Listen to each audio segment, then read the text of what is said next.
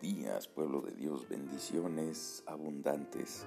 El tema de hoy, un tema bastante eh, delicado, le diría yo, un tema eh, en el cual tenemos que disponer nuestro corazón para, para entender algunas cosas, no para acusarnos, sino más bien para que aquellos que no han caído aún en en ciertos descuidos no lo hagan y que puedan vivir una vida con más bendiciones que, problemas. Eh, el descuido de las vírgenes se llama el tema y pues es de mucha edificación. Y como bien dije al principio, no se trata de, de acusación, sino más bien de estar alertas Sabemos que gracias al Cordero de Dios que quita el pecado del mundo, pues somos lavados y limpiados por si en algún momento fuimos descuidados de ese tipo de, descuido y, sigamos adelante, sigamos avanzando y también eh, pues el que lo escuche a tiempo puede ser librado de muchas bendiciones.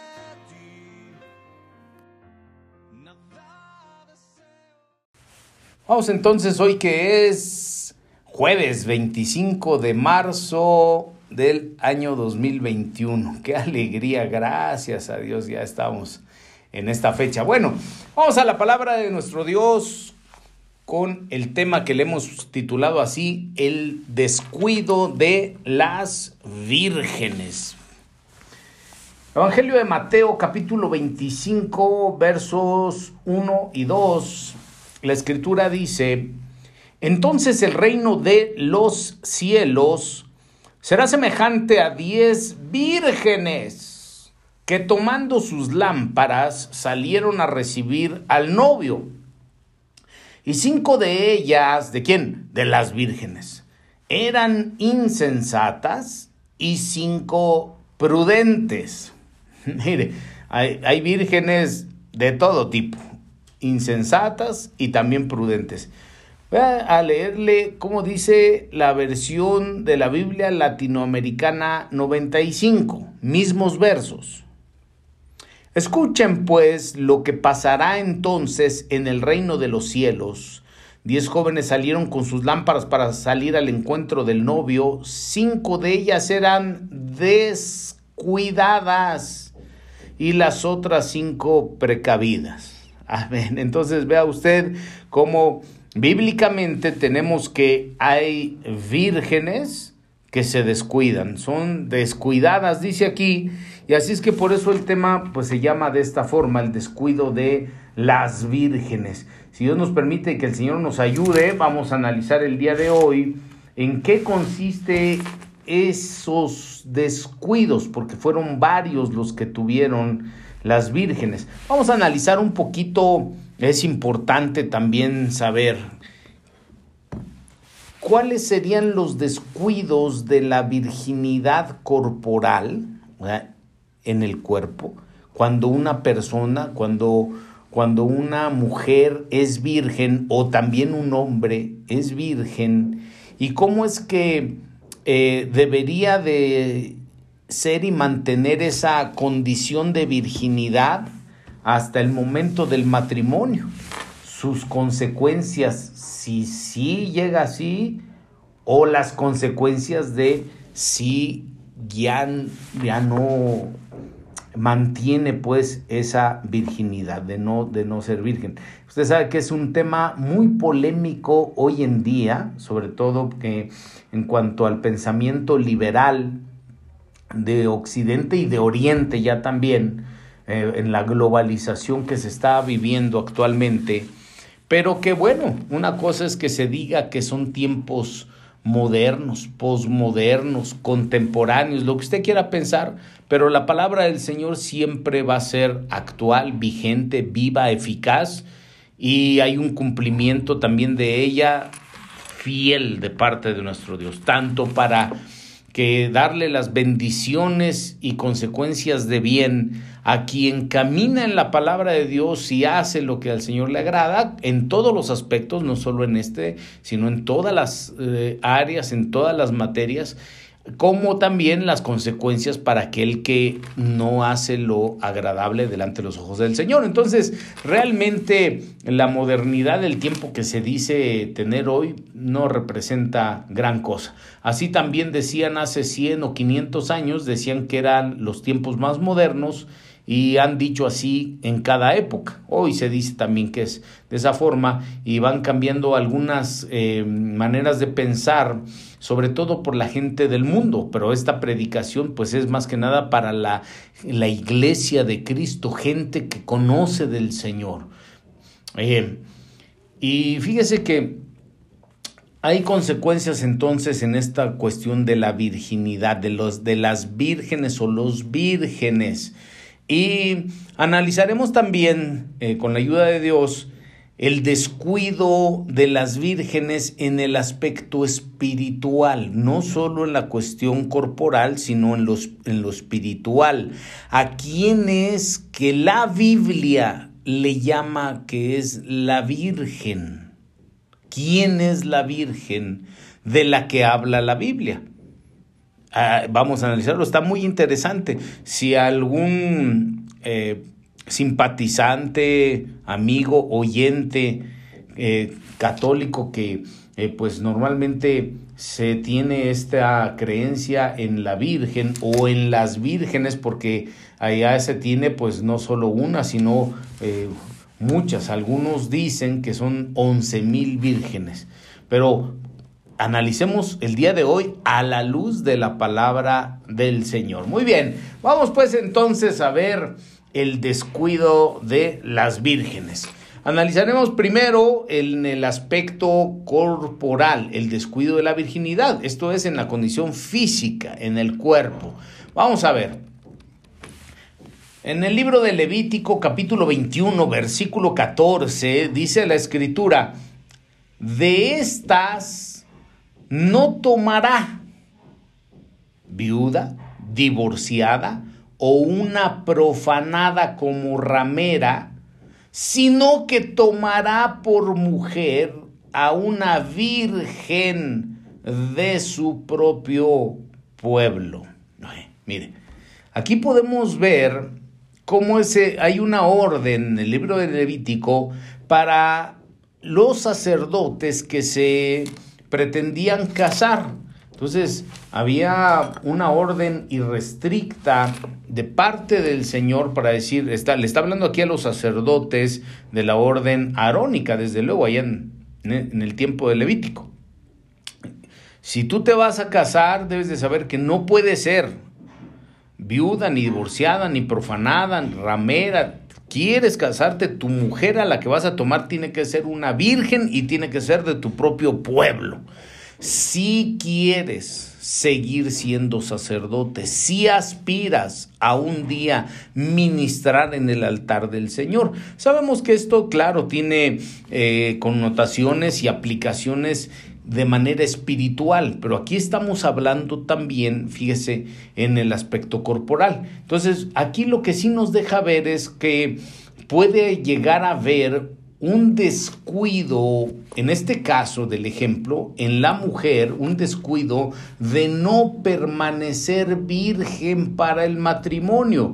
El caso, pues, en aquella, en aquella señorita, en aquella muchacha que tiene el novio que sabe que es sacerdote, estoy hablando de un sacerdote del Dios Altísimo, estoy hablando de alguien que Ay, su novio pues es un servidor de la iglesia, es un sacerdote porque ministra para Dios, es de la alabanza, es de los corros, es un sacerdote que, que sabe interceder delante de Dios en favor de su pueblo, es, es alguien que le sirve a Dios, es un sacerdote. De hecho, la escritura, la Biblia nos habla y nos enseña, nos dice que...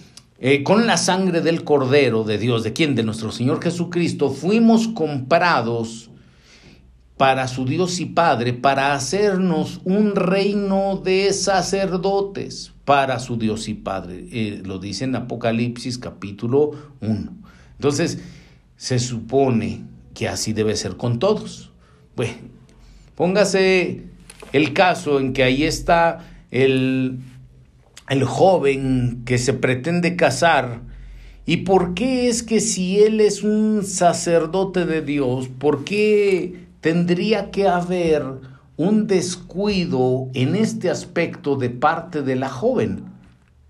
de no permanecer virgen para el momento del matrimonio y casarse con ese joven que va a ser un sacerdote del Señor.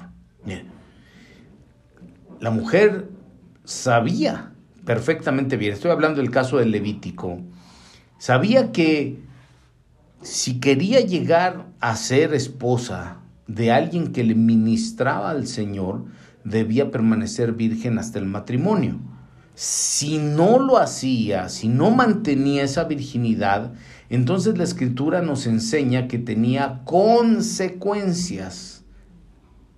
¿Cuáles son? Leímos hace un momento Levítico 21:14. Voy a leer el verso siguiente, verso 15. Dice, para que no profane, cuando está hablando esto es porque dice, sino que tomará una virgen, una mujer por mujer a una virgen de su propio pueblo.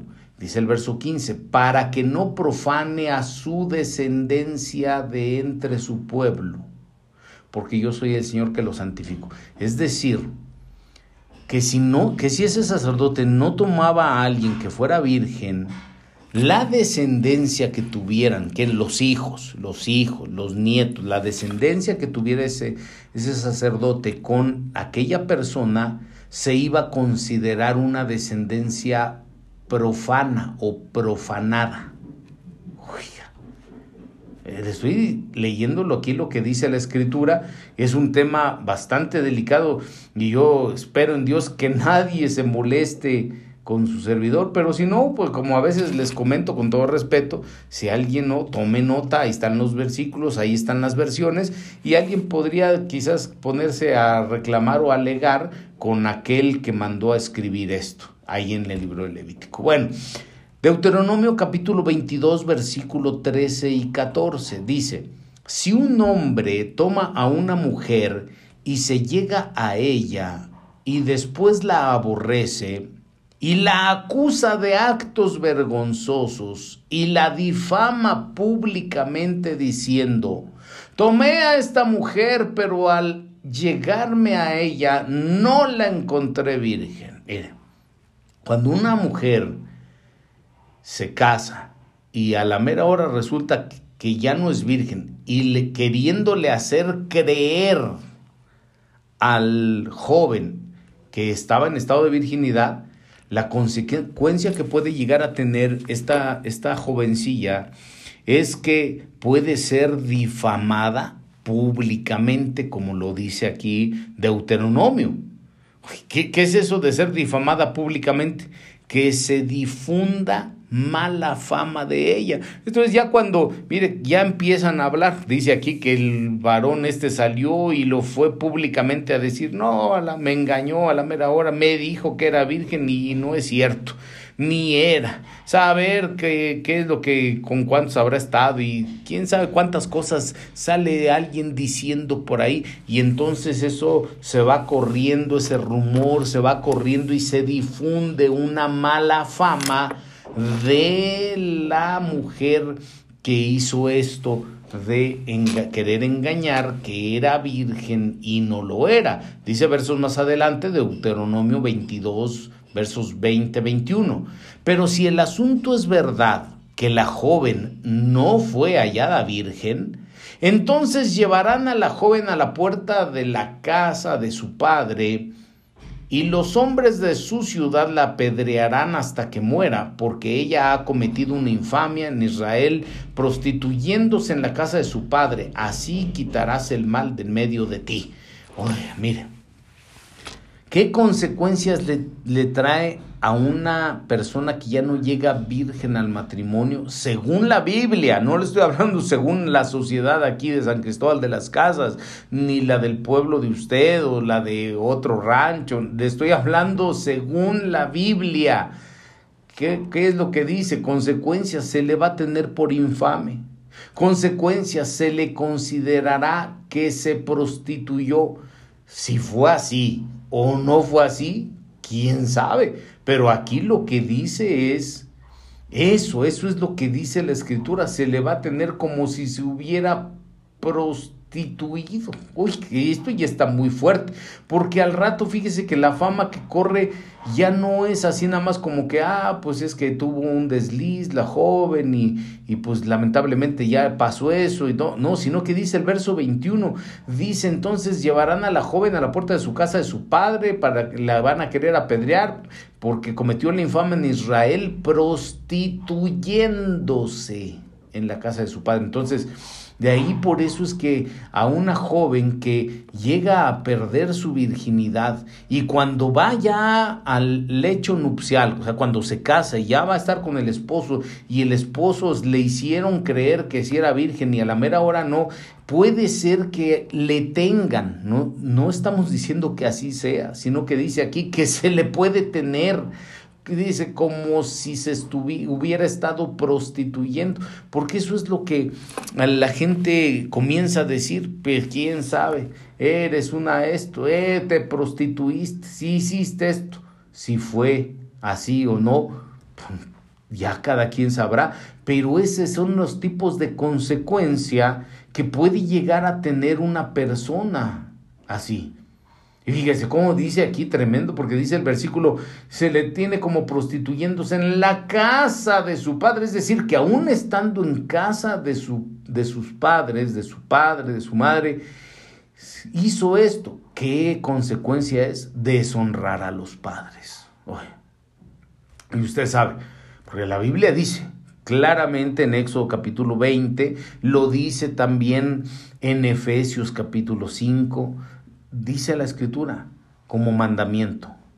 Hijos, dice, honra a tu padre y a tu madre para que te vaya bien en la vida y Dios prolongue tus días sobre la tierra una consecuencia de honrar a los padres es esa. Mire, qué precioso que a los hijos les vaya bien. Claro, una de las formas, no es la única manera de honrar o de deshonrar a los padres en cuanto a que pierdan o conserven la virginidad. Qué honra para los padres dicen, ah, la hija, mi hija llegó virgen al matrimonio, se casó bien, eh, honró a Dios, honró a nosotros como padres, honró su casa, honró a la iglesia, que honró la palabra del Señor y le declaramos que le vaya, mire, le va a ir bien que lo honró. Cuando lo honra, lo puede honrar de varias formas según la escritura. Una de ellas es esta, porque no me diga, imagínese, ya cuando está deshonrada, pues ya es otra cosa. ¿Dónde dice la escritura si lo honran o lo deshonran también de esta manera perdiendo la virginidad? En el libro de eh, Génesis, en el caso de Dina, que cuando ella perdió la virginidad quedó deshonrada y deshonró hacia su casa, sus padres. Entonces, fíjese, si alguien hace esto antes del matrimonio y ya no llega virgen así, según la Biblia, estará deshonrando también porque todavía estaba en la casa de sus padres cuando hizo esto. Entonces, ya no, ya no le llegarían las consecuencias de bendiciones que dice la escritura, te va a ir bien en la vida, Dios prolongará tus días sobre la tierra. Por eso es que lamentablemente, fíjese, vamos a, a entender que habrá casos en que a pesar de que lleguen o no lleguen vírgenes o como lleguen, a lo mejor con el marido o con la mujer se entienden ahí en algunas cosas en el matrimonio, pero después ¿por qué se preguntan y por qué nos estará yendo mal? ¿Y por qué es que nuestro matrimonio no prospera, no esto, no no prospera ni, ni en lo material, ni en el amor, ni en la unidad, ni porque tal vez hubo una deshonra hacia los padres y por eso es que aunque quieran, no les va, no les va bien. Luego dice aquí entonces, dice, estando en la casa de su padre, así que la apedrearás. Esto es, claro, no es literal que la vayan a apedrear, porque aquí ya en, la cultura que tenemos nosotros en México, pues no se hace eso, pero esto nos enseña la Biblia que es cuando el pueblo los juzgaba o las juzgaba y las condenaba. Es culpable, cometió esta infamia, vamos a apedrearla. Por eso dice ahí Deuteronomio el versículo que leímos. Esto es ¿Qué consecuencias va a tener que la apedreen? Que la juzguen, que todo el pueblo la juzgue, que todo el pueblo la condene, que ande de boca en boca, pues. Que ande de boca, que sea la comidilla de las familias, que sea la comidilla de la gente. Ay, ya supiste, la fulana, mira, fracasó con, y con fulano, y al saber si no con otro. Ya, ah, sí, yo también, dice otro, mira, aunque ya no sea verdad, yo también la vi en una ocasión que quién sabe que andaría por unos rumbos ahí solos, ya era de noche, ya era tarde, y se vio que andaba ahí con no sé qué hombre, y, y se bajó de un carro, y se subía en el otro, y la van a juzgar, la van a condenar, y probablemente a esa persona le pueda llevar a una muerte de carácter espiritual. Es decir, habrá quien con un juzgamiento así, con una que lo apedren de esa forma, a veces sabe que las personas llega el momento en que ya no dicen, ya no quiero nada. Me voy a retirar y se retiran de la iglesia. En realidad se retiran de Dios. Pues, Dios qué culpa tiene de que haya cometido eso. Pero como puede haber una muerte espiritual. Mire, abandonan el camino del Señor, abandonan a Dios y las consecuencias entonces vienen a ser peores. Bueno, vamos a ver un caso, un caso de, de una virgen, eh, una joven llamada Tamar, segundo libro de Samuel capítulo 13, eh, que nos trae muchísima enseñanza y es algo eh, fuerte, delicado, pero muy importante que se sepa también entre el pueblo del Señor. Vamos a leer entonces 2 Samuel 13, verso 2. Dice, y Amnón estaba tan atormentado a causa de su hermana Tamar, que se enfermó. ¿Quién? Amnón. Porque ella era virgen y le parecía difícil a Amnón hacerle cosa alguna. Un caso tremendo el de Tamar. ¿Sabe que, según la escritura, escuche bien, cuando las jóvenes se mantienen vírgenes, aunque haya algunos amnones que quieran hacerle daño, que quieran hacerle alguna cosa, según la Biblia, a esos se les va a dificultar incluso acercarse a ellas, hacerle algo, va a ser difícil. Aquí está escrito.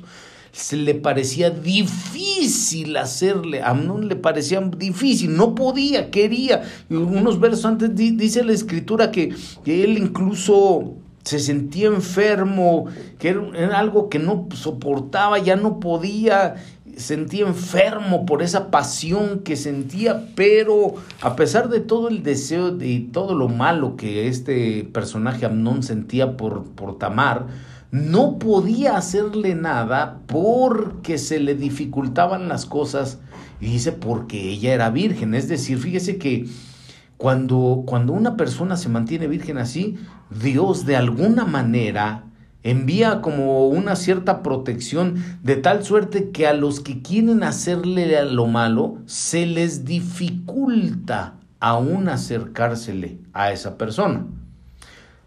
Ah, vamos a seguir leyendo 2 Samuel capítulo 13, verso 9.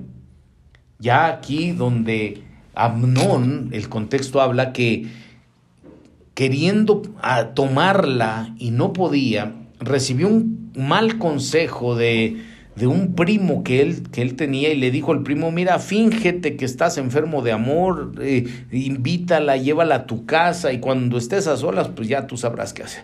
Y Amnón lo hizo así, invitó a esta virgen, a esta joven llamada Tamar, Amnón la invitó a su casa para que eh, fuera a verlo porque él se fingió, dice la escritura, se fingió que estaba enfermo y le dijo, ven a visitarme y ven a traerme algo de comida y me voy a recuperar, me voy a sentir bien. Y entonces Tamar fue y le pidió permiso a, a su padre, que en este caso era el rey David, ella era hija del rey. Imagínese una hija del rey.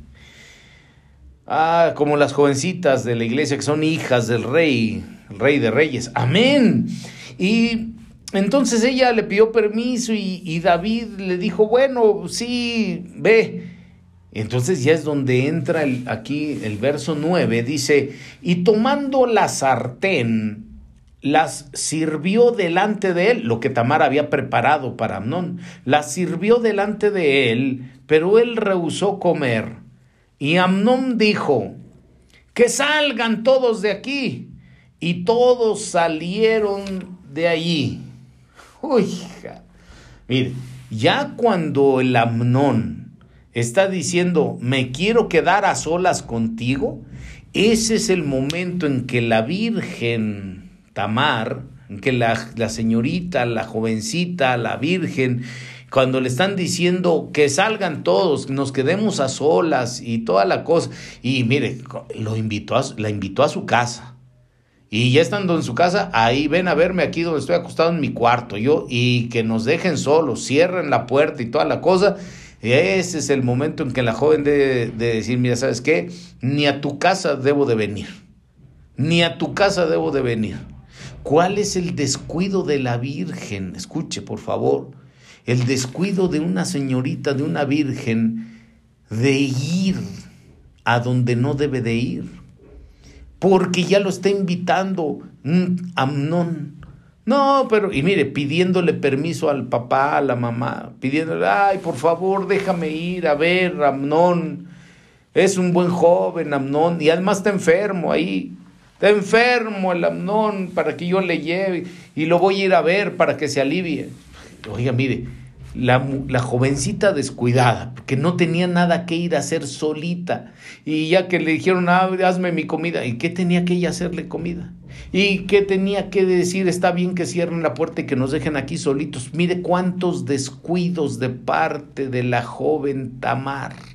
Descuidada ella y descuidados los padres también, en este caso David, porque en el momento en que le estás diciendo ahí, déjame ir a ver a no, porque está enfermo ahí, yo, y, le voy a decir, bueno, está enfermo. A ver, a ver, Tamar, que le hubiera dicho David, a ver, a ver, hija, a ver, ¿tú eres enfermera? ¿Eres, qué le está enfermo? ¿Eres enfermera? No, ¿qué le vas a ir a hacer? Eres médico, paramédico, enfermera, ¿Qué, cosa eres? No, nada, solo que, pues ya ves que también es, es hermano, porque dice que era hermano también. Ah, yo también soy hijo del rey. Ya ves que es un joven, es hermano y todo. Ni aunque sea hermano, no, ¿qué tienes que ir a hacer tú solita a la casa de él? No es así. Descuidada la joven y descuidado los padres. Y David ahí le dio el permiso. Está bueno, ve, ve, ahí, ve, encerrarte ahí con el sol. Descuidado el papá. Y la mamá, mire, la mamá ni figura ahí. Ni siquiera se ve que haya dicho la mamá, no, hey, David, eh, cuidado, ¿por qué le estás dando permiso aquí a la niña o qué? No, ahí la mamá, mire, no dijo nada, ni apareció, no figuró, no le pidieron permiso. Usted sabe cómo son las cosas, que a veces la mamá dice, pues a mí ni me diga nada, yo ni opinión tengo. Lo que diga tu papá, pues sí, pero como no dijo la mamá, a ver, lo que diga tu papá, porque aquí hay un orden en la casa, pero si se trata de que se va a descuidar la Virgen, a ver, aquí sí digo, pues ¿cómo la vas a dejar ir? Eh? Tú serás muy cabeza de casa, pero ¿cómo la vas a dejar ir sola, pues ahí con un amnón como esos? ¿No estás viendo cómo hasta se finge que está enfermo, se finge que tiene amor? Pero mire, el descuido de los padres, que ese ya es otro tema por aparte. Pero el punto, mi hermano, es aquí, que entonces se salieron todos, dice el verso 10, entonces Amnón dijo a Tamar, trae la comida a la alcoba para que yo coma de tu mano. Mire, ahí, ahí le daba en la boca, con su mano, que yo coma. ¿En dónde? En la alcoba, en la recámara. Y Tamar tomó las tortas que había hecho y las llevó a su hermano Amnón a la alcoba. Mire, la Virgen consintió en estar a solas con Amnón en la recámara, en la alcoba. Eso es un descuido de una virgen. nunca debe quedarse a solas así, mucho menos en la recámara con un joven, con un amno. No. Verso 11. Cuando ella se las llevó de las tortas que dice que había hecho, se las llevó para que comiera, él le echó mano y dijo, ven, acuéstate conmigo, hermana mía. Ay, ay, ay, mire, le echó mano. Es que ya cuando ya están en una situación así, es un proceso progresivo. Primero la invitó, que fuera ella solita, llegó a su casa, hazme tú de comer, pues ni que fuera su mujer para que le hiciera de comer, pero ahí le hizo de comer y ven que salgan todos. Quédate aquí conmigo tú a solas. Y ya después ven y dame de comer en la, de tu mano que yo como en mi boca. Y cuando y encerraditos en la recámara. Cuando ya llegan a ese punto, es lo, lo que sigue es que dice aquí, le echó mano. Mire, dicho con el mayor de los respetos, pero no hay otra manera de cómo expresarlo así sencillo, entiéndase. Ya cuando le cuando ya la agarró, cuando ya la está agarrando, cuando ya le está echando mano, cuando ya con sus manos la está agarrando, que no tiene por qué ponerle la mano encima. Es virgen, es joven, es soltero, no es, sol, no. No, eso solo es algo entre esposos. No tiene por qué una joven, una virgen, una tamar consentir que la estén agarrando. Y pero a, veces hay amnones, hay jóvenes amnones que dicen, no, es tu novia, ni siquiera era su novia, no, es hermana aquí del templo, mire, o su novia, lo que sea, ¿no? Eh, la pretendo, estoy enamorado y no sé qué, y mire, ya la están, ya le están echando mano le ponen la mano encima a la joven. Y, en las partes donde no deben de, ponerle la mano encima, en el cuerpo de la joven. Y a veces dice, no, no, pero nada más fue aquí, nada más sus, sus brazos, sus cachetes, le estoy agarrando aquí su rostro, sus cachetes, sus orejas, sus brazos, sus manos, su cintura, su espalda. No tiene que echarle mano. En ningún lado se le echa mano, en ninguna parte. Porque le dijo aquí, le echó mano encima y le dijo, ven, acuéstate conmigo. Cuando una joven permite que le echen la mano encima, en el lugar que sea de su cuerpo, en el que sea, que tu cabello, que no tiene por qué ponerle la mano encima. Pero cuando una joven lo permite, lo que enseguida va a suceder es que el joven le diga, acuéstate conmigo. Ay, no, ¿por qué me estás diciendo eso? Pues porque te dejas echar mano, por eso se lo dice. Por eso, ay, me estás faltando el respeto. No, el respeto ya se le faltó desde que le estaba echando mano. Oiga, verso 12 dice, pero ella le respondió, no, hermano mío, no abuses de mí. Ya, mire, ya en ese momento, que, ay, no, no, no, no, no abuses, hermano, no, mira, pues ya se lo está diciendo después de que ya le habían echado la mano por todos lados ya con ese tipo de propuestas, ven, acuéstate ya aquí, mire, ya con la mano encima y ya en la recámara, acuéstate y todo. Y, ay, no, no, no, no, no quiero. Pues si ya está ahí. Como para que Amnón dijera, pues cómo no quiero, si tú solita veniste. Yo solo te invité, pero tú veniste. En la boca me das de comer. Te quedas a solas conmigo, nos encerramos aquí te pongo, te echo la mano encima, mira, con mis manos aquí ya, ya te tengo. Y ya te estoy diciendo que te acuestes, no te estoy preguntando, te acuestas ya. No, no abuses de mí, dice el verso 12. No, no abuses de mí, porque tal cosa no se hace en Israel. Pues claro que no se hace. ¿Qué es lo que no se hace? Ay, que abuse. No, no solo el que él no abuse, claro, no se hace, no, no debe hacerlo, pero tampoco se hace que vaya ella solita allá al cuarto con el amnón, eso no se hace, señorita joven, virgen, jovencita, eso no se hace, ¿qué? Ir solita, quedarse sola, meterse al cuarto ahí con el amnón, no se hace. ¿Sabe que hay veces no solo es que ella vaya a visitar a los amnones, a veces los amnones llegan a visitar ahí a, a, las jóvenes por alguna razón, ahí llegó el amnón y ahí están. ¿Y qué tendría la jovencita, la virgen, que invitarlo al amnón? Ay, mira, aquí estoy en mi recámara y solita en su recámara la joven y que el amnón ahí. Es lo mismo, no se hace eso. Eso no se hace, qué cosa dejarse que la estén tocando no se hace. Mire cuántos descuidos de parte de la Virgen Tamar. Eso no se hace que deje que le estén agarrando, que, ay, me, qué bonito, y mira, y tus brazos, y jaloteándose. ¿Por qué? Si eso no se hace, eso es una infamia, dice ahí en Israel, no se hace.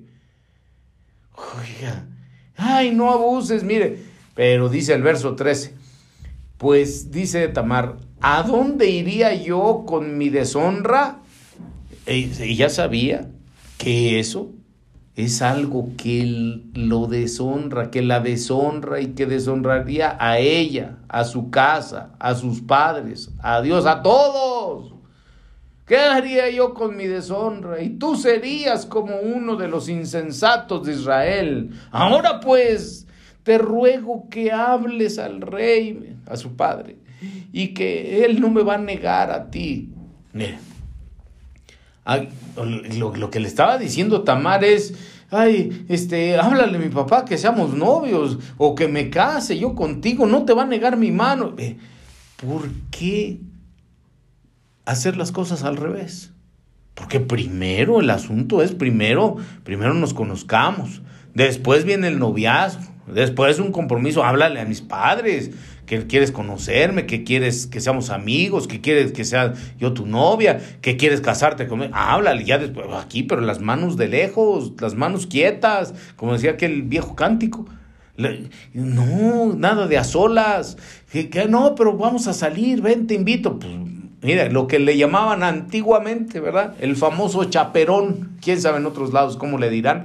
El chaperón era aquel tercero en discordia, aquella tercera persona que, que, iba acompañando a la joven, a la virgen, porque pues, la habían invitado a tomar un café, la habían invitado no sé dónde, ahí iba el chaperón o la chaperona, o sea, ese otro, esa otra que iba como de cuidador por cualquier cosa y que nadie podía decir que estuvo a solas ahí, ahí, ahí estaba. Pero, ¿por qué? ¿Por qué no, hermano? Porque la gente dice, no, es que esos son del tiempo del caldo, tiempos antiguos, tiempos de la canica, tiempos de no sé qué.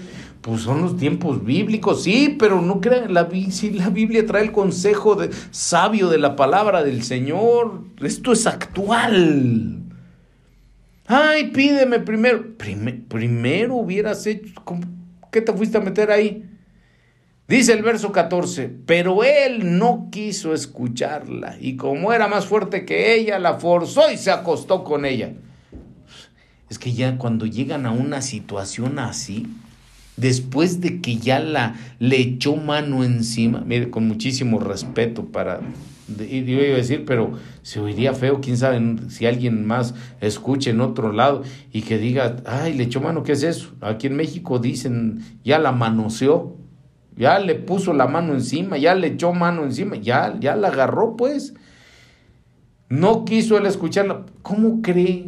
¿Cómo cree que ya luego un joven la va a escuchar de decir, sí, sí te voy a pedir en matrimonio? Si ya la, le echó la mano encima, ya le hizo eso. Ya después, no, ¿dónde va? Ah, no te dejas que yo te eche la mano encima. Seguro que cualquiera te eche la mano encima. Seguro que al saber cuántos, quién sabe cuándo, no, pero tú eres hermano. Ay, quién sabe cuántos hermanos jóvenes también ahí te habrán echado la mano encima. Todo, mire, por los descuidos de la Virgen Tamar. Verso 15. Y porque dice el verso 14 que él entonces la tomó y se acostó con ella. Verso 15. Entonces Amnón la aborreció con un odio muy grande. Pues no que la amaba tanto, pues. La aborreció, mire, después de conseguir acostarse con la Virgen descuidada, la aborreció. La aborreció con un odio muy grande. O sea, la aborreció y la odió con un odio, y no, no, no chiquito el odio, muy grande el odio, como ese que decimos aquí en México, con odio jarocho, así, la odió, la aborreció, que la odió, mira, un mal sentimiento, y la aborreció, ya no, eh, aborrecer, ya no, ya no la querían ni ver, ya la aborreció. ¿Sabe que después de que, de que ya consiguieron acostarse con la Virgen. Y eso que era virgen, que la encontró virgen y todo. Pero ya después de eso, mire, el sentimiento ya no es, ya, no, ya no es de amor, ya es de odio, ya te aborrezco, ya no, ya no te quiero ver.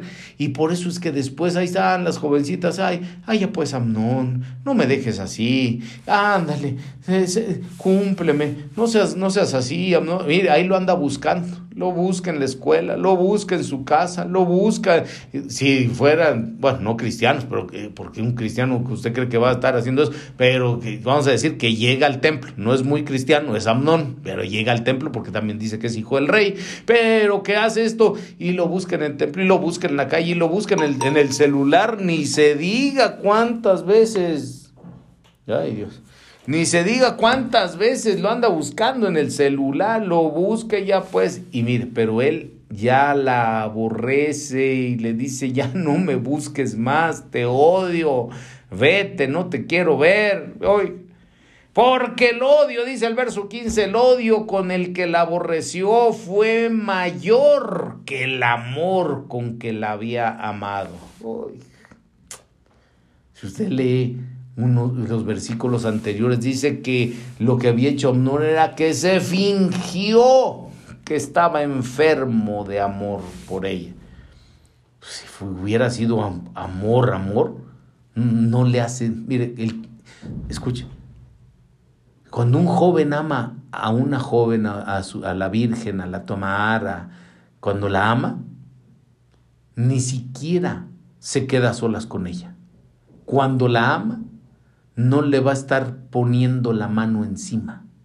Cuando la ama, no le va a decir acuéstate conmigo. Si la ama, ¿cómo cree que va a decir, ay, sí, te amo? ¿Cómo cree que la ama? Eso no, se llama amor, sea pasión.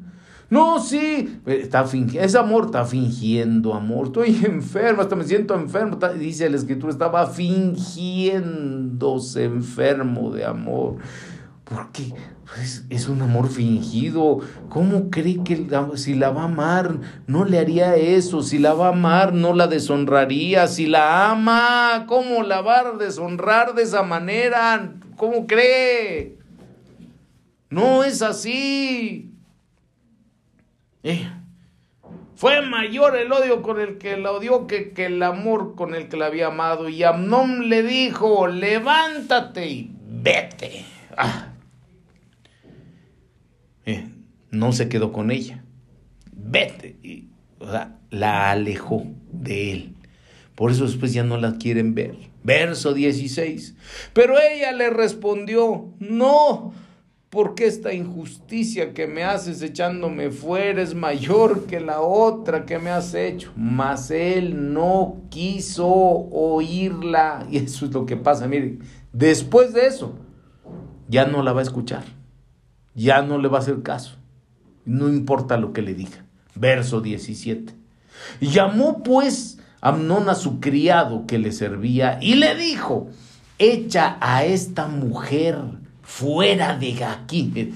Ya no era la princesa Tamar ya no era, ya no, ya no era, ya no era la princesa, ya no era eh, el amorcito, ya no era la muñequita, y como quien sabe cómo le diría el Amnón antes de que cayera, ¿verdad? Ay, princesita linda, ¿dónde te pongo? Muñeca, eso lo oigo, no sé cómo decían los antiguos, ¿verdad? Eh, ¿Quién sabe cuántas cosas? Ya no, saca hecha a esta mujer.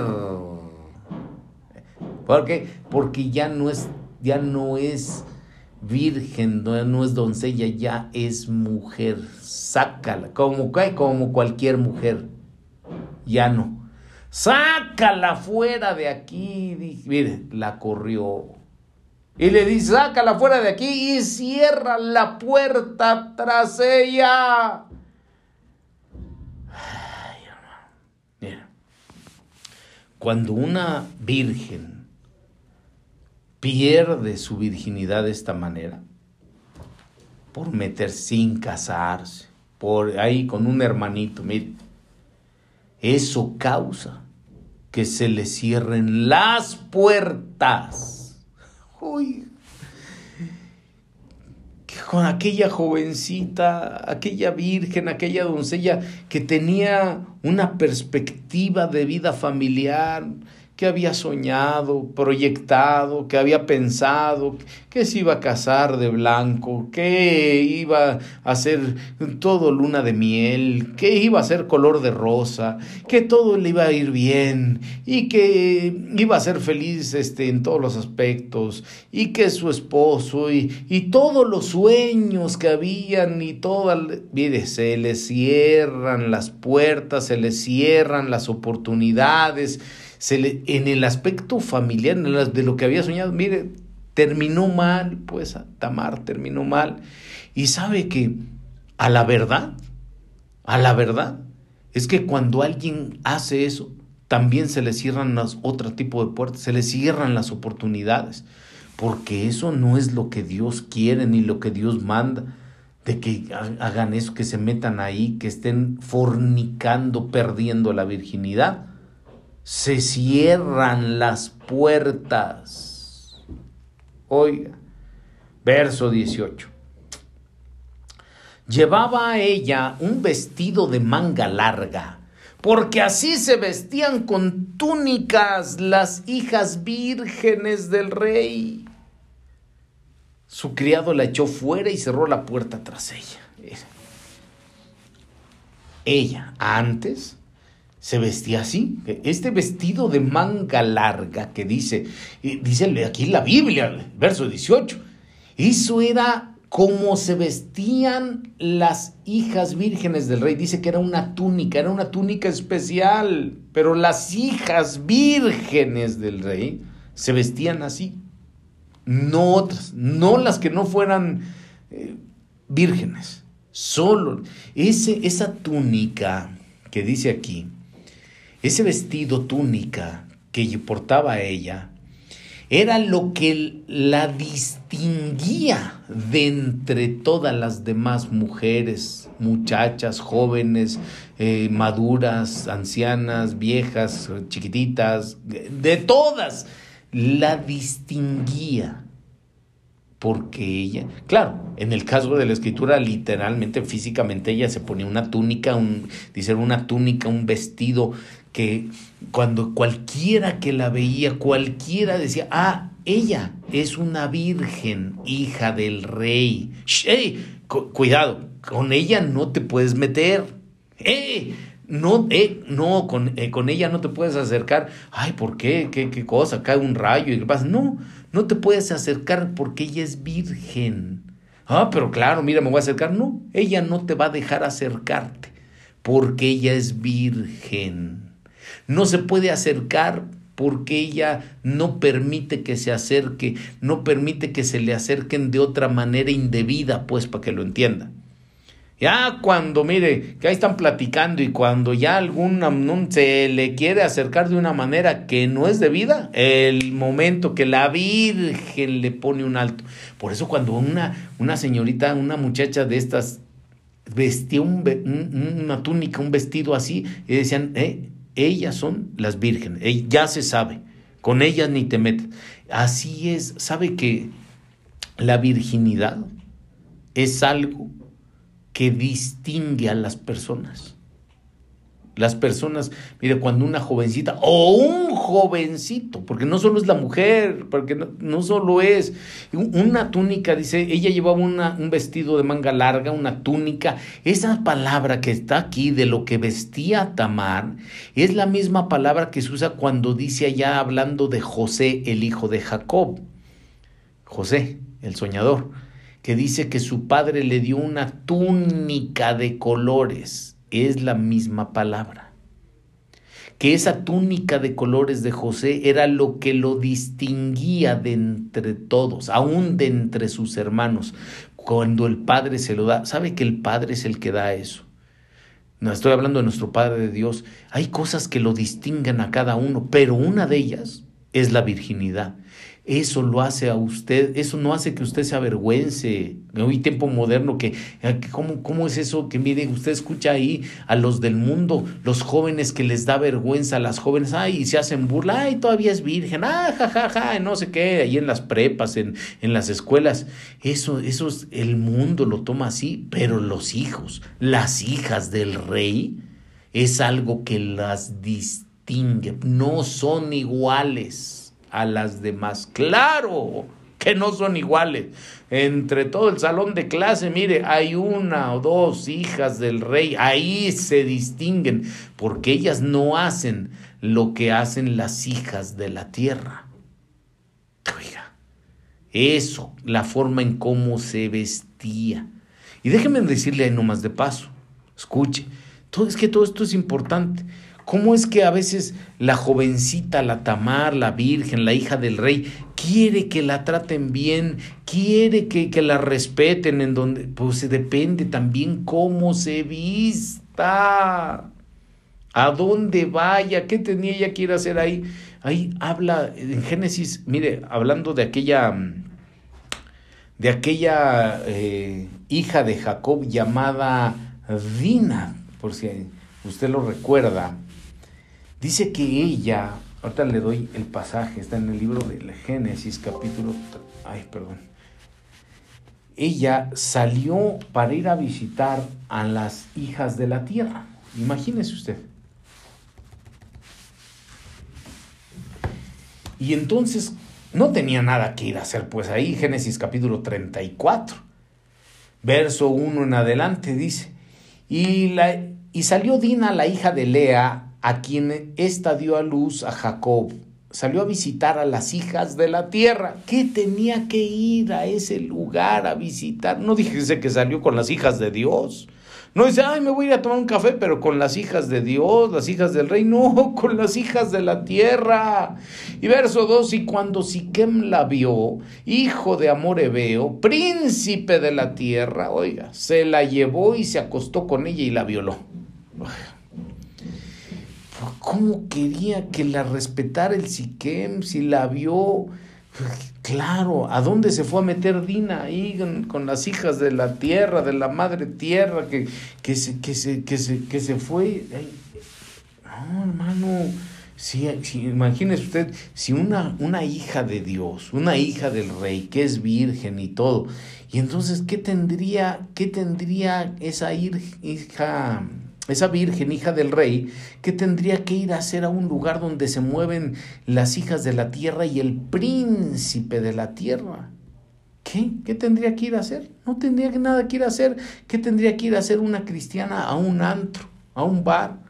A donde están, donde, donde, están tomando, donde están fumando, donde están haciendo cosas, están drogando, donde, donde cualquier fulano, cualquier siquem, cualquier amnón, vaya, las agarra y a ah, vente para acá y la agarró y la, la tomó y le hizo su mujer y después hasta la violó y le hizo un montón de cosas, dice ahí Génesis 34.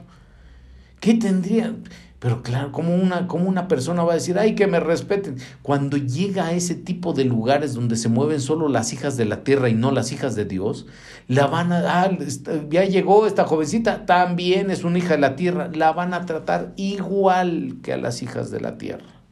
Por eso le hicieron eso, por el lugar, los lugares a donde van. Y dice de Tamar, la que estamos leyendo ahí de Amnón, que como el vestido, fíjese que también el vestido cuenta mucho. En este caso estamos hablando de que era un vestido de virginidad, pero escucha, la forma en cómo se viste es la forma en cómo la tratan. Por eso es que dice en Génesis capítulo 38, y de ahí otra Tamar, tocaya de aquella. Pero aquí Génesis 38 es, le voy a leer desde el verso 24, dice, y sucedió que como a los tres meses le informaron a Judá diciendo, tu nuera Tamar ha fornicado. Ay, me, fui un, un poquito más, permíteme, permíteme usted. Cuando un poquito antes es Génesis capítulo 38, versículo... Aquí está. Versículo 14. Dice, entonces ella se quitó sus ropas de viuda y se cubrió con un velo, se envolvió bien y se sentó a la entrada de Enaim, que está en el camino de Timnat, porque veía que Sela había crecido y ella no había sido dada por mujer. Cuando la vio Judá, eh, con, con vestida así con el velo, cuando la vio pensó que era una ramera pues se había vestido así, se había cubierto el rostro, puesto los velos y todo, porque se había quitado las ropas que ella usaba, y entonces se, puso así, y cuando la vio pensó que era una ramera, y entonces Judá se desvió hacia ella, dice el verso 16, se desvió del camino y le dijo, vamos, déjame estar contigo, pues no sabía quién era. Y usted ve la historia, cómo va y la hace, entra con ella y la toma como si fuera una ramera, por la forma en cómo ella iba vestida.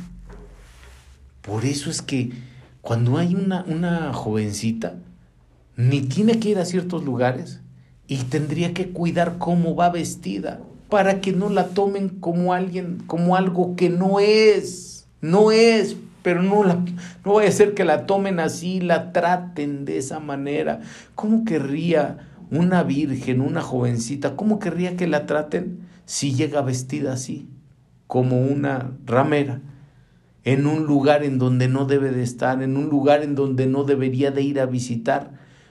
Pues no todos van a ser profetas videntes para estar diciendo, ay no, cuidado porque esta, esta es hija del rey. Claro, si fuera vestida como las hijas del rey, pues la trataría así, pero si va vestida como otra cosa, así la tratarían. Ay, bueno, entonces fíjese cómo esta, la, la Tamar de la que veníamos hablando, perdió ese vestido, lo rasgó, que era lo que la distinguía.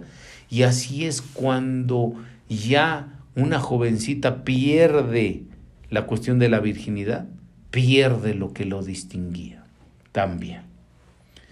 Verso 19. Entonces Tamar se puso ceniza sobre su cabeza, rasgó el vestido de manga larga que llevaba puesto y se fue gritando con las manos sobre la cabeza. Porque ya ella, ni ella misma, ni los demás, la iban a volver a ver igual. Bueno, mire, por el tiempo, tenemos que apurarnos. ¿Qué hacer? ¿Qué hacer? Ah, le decía yo que no solo, perdón, no solo las, las mujeres, no solo, porque en el caso de José también vestía eso.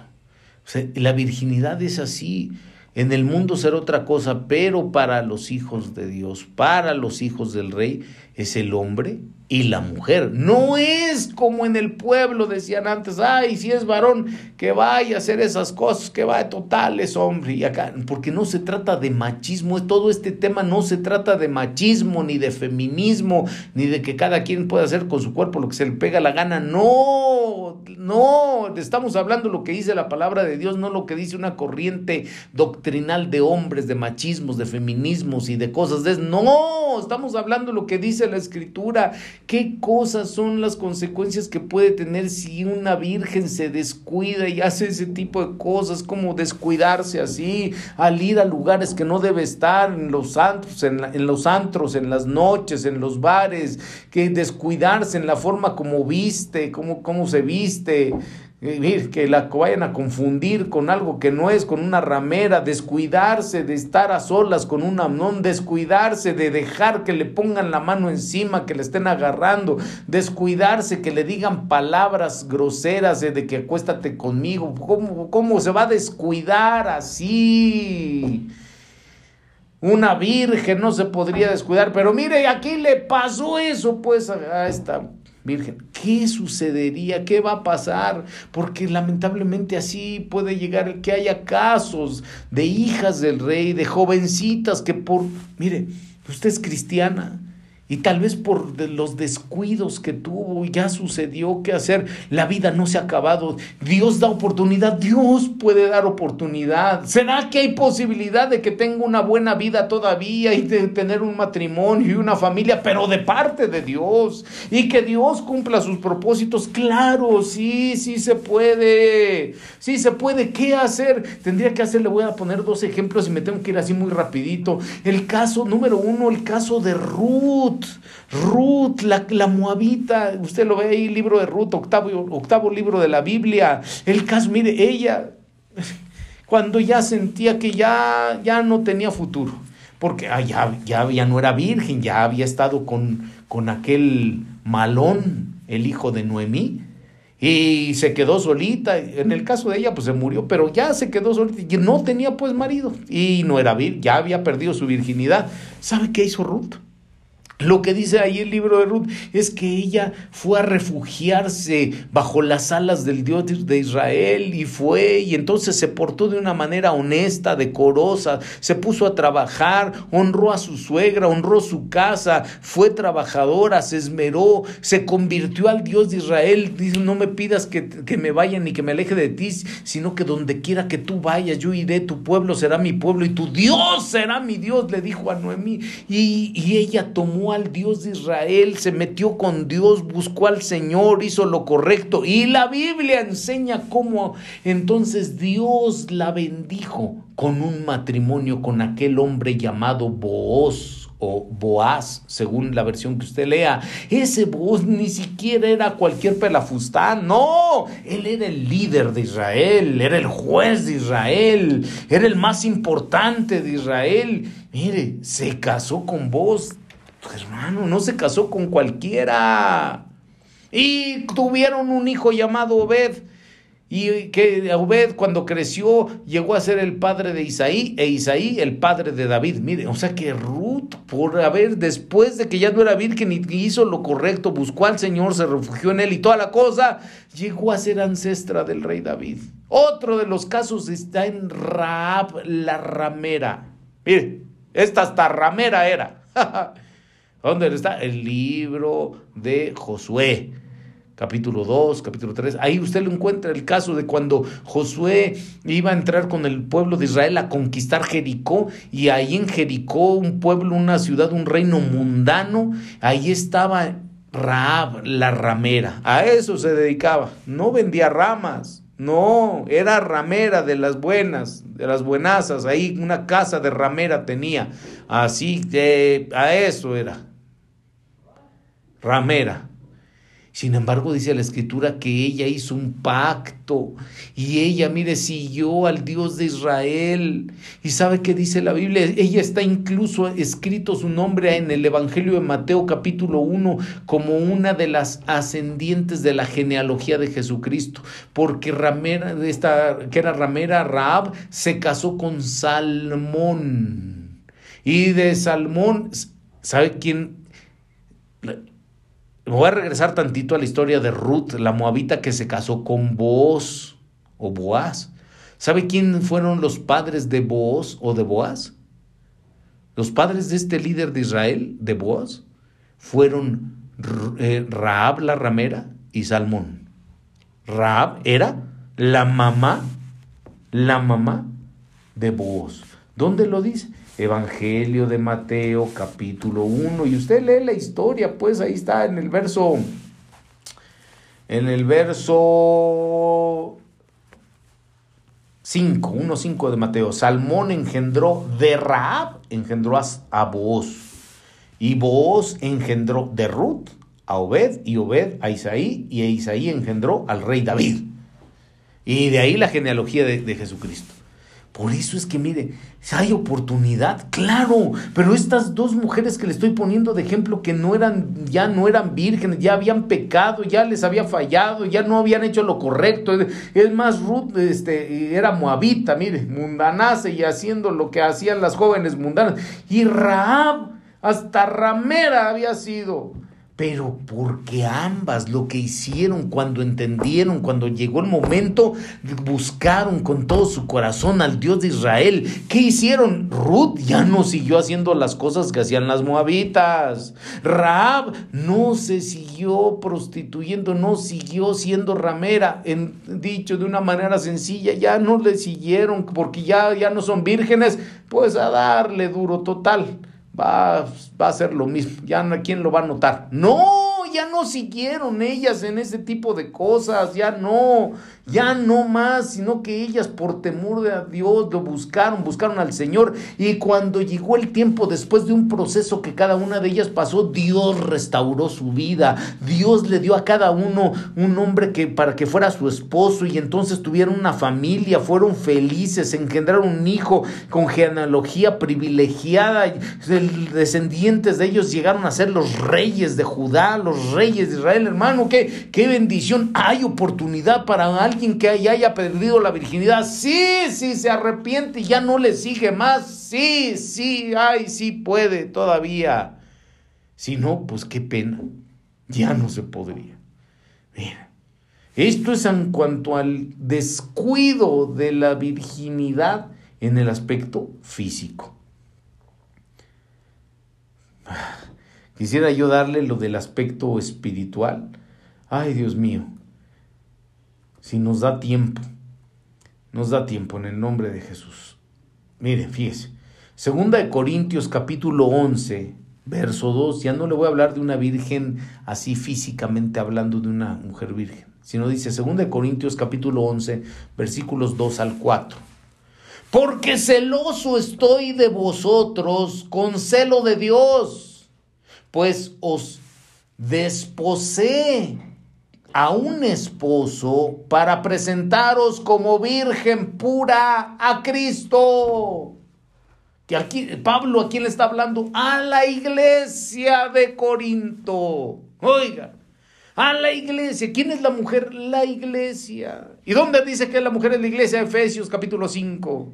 Versículo 19 en adelante, ahí dice, porque la mujer es como la iglesia y el marido es como Cristo y el hombre se casa con la mujer, pero Cristo con la iglesia, la, la mujer es la iglesia. Por eso el apóstol Pablo aquí en 2 Corintios capítulo 11 le dice a la iglesia, estoy celoso con celo de Dios. ¿Por qué? Porque yo, las yo los desposé a ustedes, iglesia, los comprometí. ¿Qué es eso? Desposé, los comprometí a un esposo para presentaros como virgen pura a Cristo.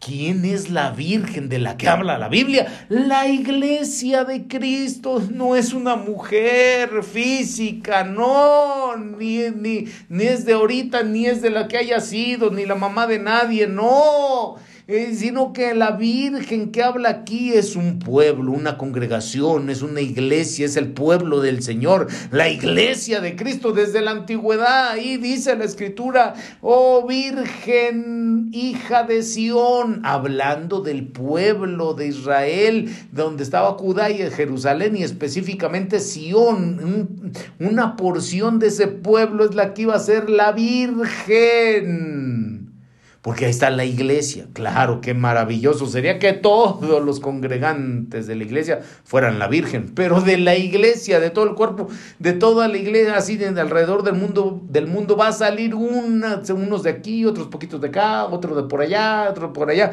los que reúnan las condiciones. Esos van a conformar un cuerpo que es la Virgen que se va a casar en las bodas del Cordero con Cristo. Por eso dicen, ya los comprometí. Pues claro, esa virgen tendría que estar comprometida con Cristo. Pero, a veces no se quiere comprometer ni, ni con el servicio que le presta a Dios ahí. Ni no se quiere comprometer ni con ir al culto no se compromete a orar, no se compromete a congregarse, no se compromete a leer su Biblia, no se compromete a ser honesto, no se compromete a ya no seguir pecando, no, no se compromete, pues, como quiera ser la Virgen, será del pueblo común así, pero ya de la Virgen, la que se va a casar. Dice el verso 3, pero temo, dice el apóstol Pablo, que así como la serpiente con su astucia engañó a Eva, Vuestras mentes, fíjese, está hablando de la Virgen, pero es mentes porque es la iglesia. Vuestras mentes así sean desviadas de la sencillez y la pureza de la devoción a Cristo. Así como la, la serpiente esa con astucia engañó a Eva, a la mujer. Así, iglesia, no va a ser que te engañen. Pues, ¿Cuál sería el descuido de la Virgen, espiritualmente hablando, de la que sea eh, iglesia de Cristo, así, Virgen? El descuido, mire, que deje entrar la serpiente, que le esté dando oídos ya para que la serpiente hable y que le oiga. Mire, que dice aquí con la serpiente, con astucia lo engañó. Mire, ahí, están la, ahí está la serpiente, hablándole con astucia, engañándola, desviando su mente de la sencillez y pureza. Mire, si llega alguien ahí a decirle usted que es virgen, iglesia virgen, tal vez no sea virgen ya físicamente, ya se casó y todo, no, pero usted es iglesia de la virgen, de la que se va a casar con el Señor. Y ya cuando alguien llegue ahí y que mire, que le quiera desviar ahí de la pureza, de la sencillez, esa es la serpiente o el serpiente. En, pocas palabras, para que se entienda, cuando ya lo quieran desviar de, no, eh, ¿para qué tan consagrado? Ya, peor con ese tema del día de hoy, ¿qué es eso? Que la Virgen, ándale, mira, ven, órale, mira, qué tan puro, qué tan santo, ni qué, que lo quieran desviar para que haga cosas. Entra, le vas a ver qué sabroso, que le quieran desviar de la sencillez y pureza, ya no solo en el aspecto sexual, sensual, que también va incluido, sino en todas las demás cosas que ya su mente, dice, en las mentes desviada. Cuando mire, no, ándale, aunque no lo hagas, pero mira, ven, ven, ven a ver conmigo, y que ya está viendo, oyendo presente, donde hacen cosas, ya su mente, mire, le están quitando la pureza, le están quitando la virginidad. Ya en su mente ya no está la palabra del Señor, ya no está la pureza, ya no está el portarse bien, ya cosas pervertidas, cosas de pecado, cosas y no solo en el aspecto sensual, sino en todo lo que es el pecado. Dice el verso 4, porque si alguien viene, escuche, esto está tremendo, si alguien viene y predica a otro Jesús, a quien no hemos predicado, o recibís un espíritu diferente que no habéis recibido, o aceptáis un evangelio distinto que no habéis aceptado, Bien que lo toleras. Ah, ¿Sabe qué es eso de que lo desvíen de la sencillez y de la pureza? Que le quitan la virginidad. Esto, que aceptar otro tipo de predicación que no sea de acuerdo a la escritura. Mire, cuando le, presentan otro Jesús, así como mire algunos que presentan ahí, los testigos que presentan, no, Jesús, no, no, es, un hijo de Dios, pero así, un, un hijo, eh, un tipo Dios, pero un hijo así, como que cuando le presentan otro tipo de evangelio, o se imaginan aquel evangelio, el evangelio tolerante que, mira, no hay nada, no, no pasa nada, salvo, siempre salvo, peca, no pasa nada, ya está salvo. Le presentan otro evangelio, eso, le van a quitar la pureza, le van a quitar la sencillez, que lo estén desviando para ser infiel a Dios. Que, oiga, cuando ya que, mire, déjeme decírselo así claramente, cuando alguien que lo invite también ahí, ay, es que ahora que viene aquí la Semana Santa, que no sé cuánto, y vamos a la procesión, vamos, total, hay que entrar a las siete casas, las siete visitas, aquí con, con el Santo Señor del, del no sé qué. De, de, la madera, de la cruz, del sepulcro, del no sé cuánto, y, y con los ídolos, pues que eso es lo que la, la Virgen hija de Sión, que dice el profeta Jeremías, Isaías, Ezequiel, o sea, todos que se desvió Israel, la hija de Sión, la virgen hija de Sión, se desvió en idolatría con los baales, con los señores, con las aceras, se desvió. Para Dios fue una infidelidad y fornicación de la que había Dios considerado su esposa. La infidelidad fue desviarse tras otros dioses, desviarse tras los ídolos, desviarse tras otros señores, abandonando así a Dios, el que la había tomado por esposa. Infiel. cuidado con la idolatría, aunque lo inviten, que el rezo va a estar muy bonito y que va, a haber ponche y que va a haber tepache. Y, no, que, le van a desviar la mente, el, corazón, la sencillez y todo. Mire, Mateo 25, verso 1. Escuchen pues lo que pasará. Biblia lengua, latinoamericana 95. Escuchen pues lo que pasará entonces en el reino de los cielos. Diez jóvenes salieron con sus lámparas, o diez vírgenes, dice la Biblia de las Américas, salieron con sus lámparas para salir, para salir al encuentro del novio, las vírgenes. Cinco de ellas eran descuidadas y las otras cinco eran precavidas. Las descuidadas tomaron sus lámparas como estaban, sin llevar más aceite consigo. Oh, las precavidas, en cambio, junto con sus lámparas, llevaron sus botellas de aceite. Como el novio se demoraba en llegar, se adormecieron todas y al final se quedaron dormidas. A medianoche se oyó un grito. Viene el novio, aquí está el novio, salgan al encuentro. Miren, el descuido de estas vírgenes. Cinco descuidos que cometieron. Cinco. Número uno, dice que esas descuidadas no tomaron aceite con sus, vasijas, con sus botellas, en sus recipientes, juntamente con las lámparas. Solo el aceite que llevaban las lámparas y no tomaron más aceite. Número uno, el descuido de no tomar, de no tener consigo lo que debe de tener. Debería de tener, en este caso, aceite. Pero sabe que muchas veces las vírgenes, la virgen espiritual, la iglesia, se descuida y no tiene lo que debería de tener. Ay, sí, mire, está, estamos esperando. ¿Sabe que Cristo viene? Sí, sí, Cristo viene, Cristo viene. ¿Lo está usted esperando? Ay, ¿qué lo estoy esperando? ¿Y con qué lo está usted esperando? ¿Qué es lo que tiene usted para esperar al novio? ¿Qué tiene? ¿Sabe que debería tener por lo menos? Dice, ay, pues no, aceite tiene unción. No tiene unción. Bueno, por lo menos que tenga amor, pues. ¿Tendrá amor? Ay, sí, yo amo al Señor. Porque, porque no muchito se ve. No muchito se ve porque, mire, dice que está enamorado, pero prefiere ir a ver a, a otras cosas en vez de ir a ver al Señor. Prefiere ir a hablar con otros en vez de hablarle al Señor, o sea, de orar. Prefiere estar más tiempo con otros, con otras cosas, con otras actividades, con otras situaciones, que estar tiempo con el que dice que ama. Pues por lo menos tuviera amor, tuviera fe, porque dijo el Señor, tendrán fe, hallaré fe en, en la tierra cuando yo venga. Hallaré fe. ¿Tendrá fe? ¿Tendrá aceite? ¿Tendrá vino?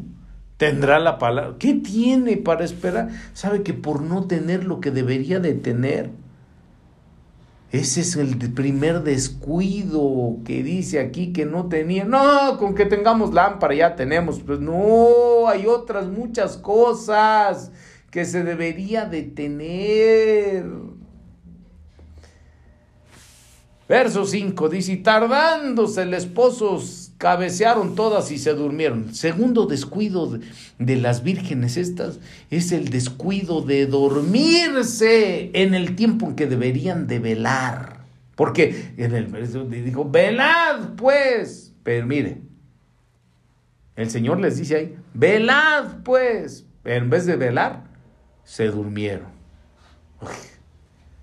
Ah, en los personajes que usted ve, usted ve que, se durmieron en vez de estar velando. Mire, dice, por ejemplo, en el verso 6 de Mateo ahí, y a la medianoche se oyó un clamor, aquí está el esposo, ya llegó el novio, venga, y es ahora, mire, algunos, dice, se oyó un clamor, o sea que mientras algunos están clamando, los descuidados están durmiendo. Mientras algunos claman, otros durmiendo. Descuidado, del descuido de dormirse, cuando debe de estar alerta, cuando debe de estar velando, cuando debe de estar buscando al amado de su alma. Verso 7, y entonces todas aquellas vírgenes se levantaron y a arreglar sus lámparas. Mire, el descuido de querer arreglar las cosas cuando ya no es tiempo de arreglarlas. Porque ya en el verso anterior les habían dicho, ya aquí está el novio, salgan porque ya aquí está. Ahorita, en alguna ocasión que hemos explicado esto en el templo, ahorita, escúcheme bien, ahorita todavía en las iglesias, todavía hay gente que pregona, que predica, que usted puede escuchar y dice, Cristo viene pronto. Ahorita se dice Cristo viene. Cuando llegue este pasaje, el cumplimiento de esto, de, Mateo 25, versos 6, va a decir, ¿y Cristo viene? No, aquí está, o sea, ya vino. Ya vino, ya bien, ya cuando el Señor venga. Y entonces dice el verso siguiente, y sé que levantaron a querer arreglar el descuido de querer arreglar las cosas después de, ¿por qué no las arreglaron antes? Sabe que mucha gente ahorita tiene ese tipo de descuido. Hay cosas que tiene que arreglar, que tiene que arreglar en su vida, que tiene que arreglar en sus pensamientos, que tiene que arreglar en su familia. Arréglese ya con su familia, arréglese, ya no siga peleando, ya no siga con este tipo de vida. Arréglese, no vaya a ser que, le digan ya vino, mire, ya, ya vino, ya se fue, ya usted se quedó. Arréglese ahorita, arréglese, arregle las cosas, pida perdón, perdone, cambie, ya no sigue igual, pues arréglese ahorita que es tiempo, no cuando vaya a querer arreglar, ya no va a poder arreglar nada. Número cuatro, cuarto descuido de estas, dice Mateo 25 versos 8 en adelante. Y las insensatas dijeron a las prudentes, las descuidadas dijeron a las prudentes, danos de vuestro aceite porque nuestras lámparas se apagan. Mas las prudentes respondieron diciendo, no, para que no nos falte a nosotros y a vosotras, más bien vayan ustedes a comprar. Eh, el descuido de pedirle a quien no te va a dar lo que necesitas. El descuido de querer buscar ayuda con quien no lo va a sacar del problema. Pedir apoyo con el que no lo va a apoyar. Porque ese es un descuido grande. ¿Por qué tenían, mire, ¿por qué, por qué le pidieron a las otras? Si las otras estaban igual, con trabajo nos va a alcanzar nosotros, no, no, no te damos nada. ¿Por qué tendría que pedirles? ¿Sabe que muchas veces así la gente es tan descuidada de pedirle a quien no le debe pedir?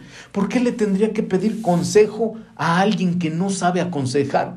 ¿Por qué le pediría el consejo a alguien que no conoce ni la escritura ni la palabra? ya no digo que conozca revelación, por lo menos a la letra, que sepa lo que dice la Biblia. ¿Cómo le va a dar un buen consejo? No tiene con qué, no le va a dar, no le va a dar. ¿Cómo pedirle a alguien que le enseñe algo si no tiene, no le va a dar? ¿Por qué tendría que pedirle a alguien, ay, ore por mí, si no tiene, no le va a dar, no tiene con qué, no tiene unción de Dios, no tiene nada, ¿cómo qué le va a dar? No. Ay, pero necesito tanto. Bueno, pídale al Señor, pues, pídale a Dios, pídale. Busca a su pastor, que lo ministre él, que lo aconseje a los ancianos de su iglesia, su pastor, alguien que tenga que le dé. Pero pidiéndole a quien no le podía dar. Verso 10, pero mientras ellas iban a comprar vino el esposo y las que estaban preparadas entraron con él a las bodas y se cerró la puerta. Mientras ellas iban, o sea, el descuido del tiempo, mientras ella llegó el esposo, entraron y se le cerró la puerta. Cuando vinieron, ya estaba cerrada la puerta por descuidar el tiempo. Por eso dicen, mientras ellas iban, ahorita que es tiempo, no hay que descuidarlo, no hay que descuidar el tiempo. No se confíe. No se confíe, no descuide. Este es el tiempo en que debe hacer lo que tiene que hacer si es que aspira a entrar pues con el novio. Si no aspira a eso, pues bueno, dele vuelo al hacha, haga lo que quiera. Pero si aspira a estar en el Señor, con, con el Señor cuando Él venga, aspira usted a entrar por lo menos al banquete y todo este es el tiempo de buscarle, este es el tiempo de arreglar, este es el tiempo de estar consagrado, este es el tiempo, ah, que fallé, que pequé, pues es el tiempo de arrepentirse, de cambiar de vida, de hacer lo correcto, de empezar de nuevo. Ay, dice la escritura. Verso 11, después vinieron también las otras vírgenes diciendo, Señor, Señor, ábrenos. Más él respondiendo dijo, de cierto les digo que no los conozco, mire. ¿Por qué creen que ellas vinieron? Señor, ábrenos. No sabían que no les iban a abrir. Verso 13. Dice el Señor, velad pues, porque no sabéis ni el día ni la hora en que el Hijo del Hombre ha de venir. No sabéis el descuido del conocimiento, por la ignorancia de no saber. Ay, es que nadie sabe cuándo va a venir. No, nadie sabe cuándo va a venir. Pero una cosa es que usted no sepa cuándo va a venir y otra cosa es que, usted no sepa ni la escritura. Que usted no sepa. Porque dice, ay, no, no sé cuándo va a venir. No sabe cuándo va a venir, pero sí sabe que debe arrepentirse. Ah, no sé cuándo, qué fecha va a venir. Pues no sabe usted la fecha, pero sí sabe usted que debe cambiar, que ya no debe seguir igual. El descuido de las vírgenes. Ay, Padre, ten misericordia de nosotros. Vamos a dejarlo por aquí el día de hoy, con este tema que Dios nos ayude para tener cuidado de lo que debemos tener cuidado y un día poder estar con el Señor en su venida. Amén y amén.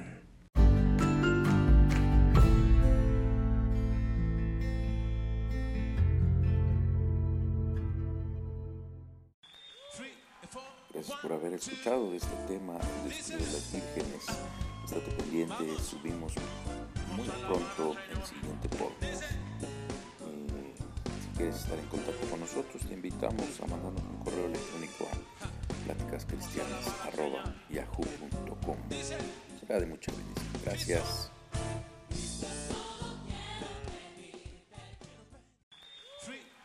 Gracias por haber escuchado de este tema de las vírgenes. Pendiente, subimos muy pronto el siguiente podcast. Eh, si quieres estar en contacto con nosotros, te invitamos a mandarnos un correo electrónico a pláticascristianas.yahoo.com. Será de mucha bendición. Gracias.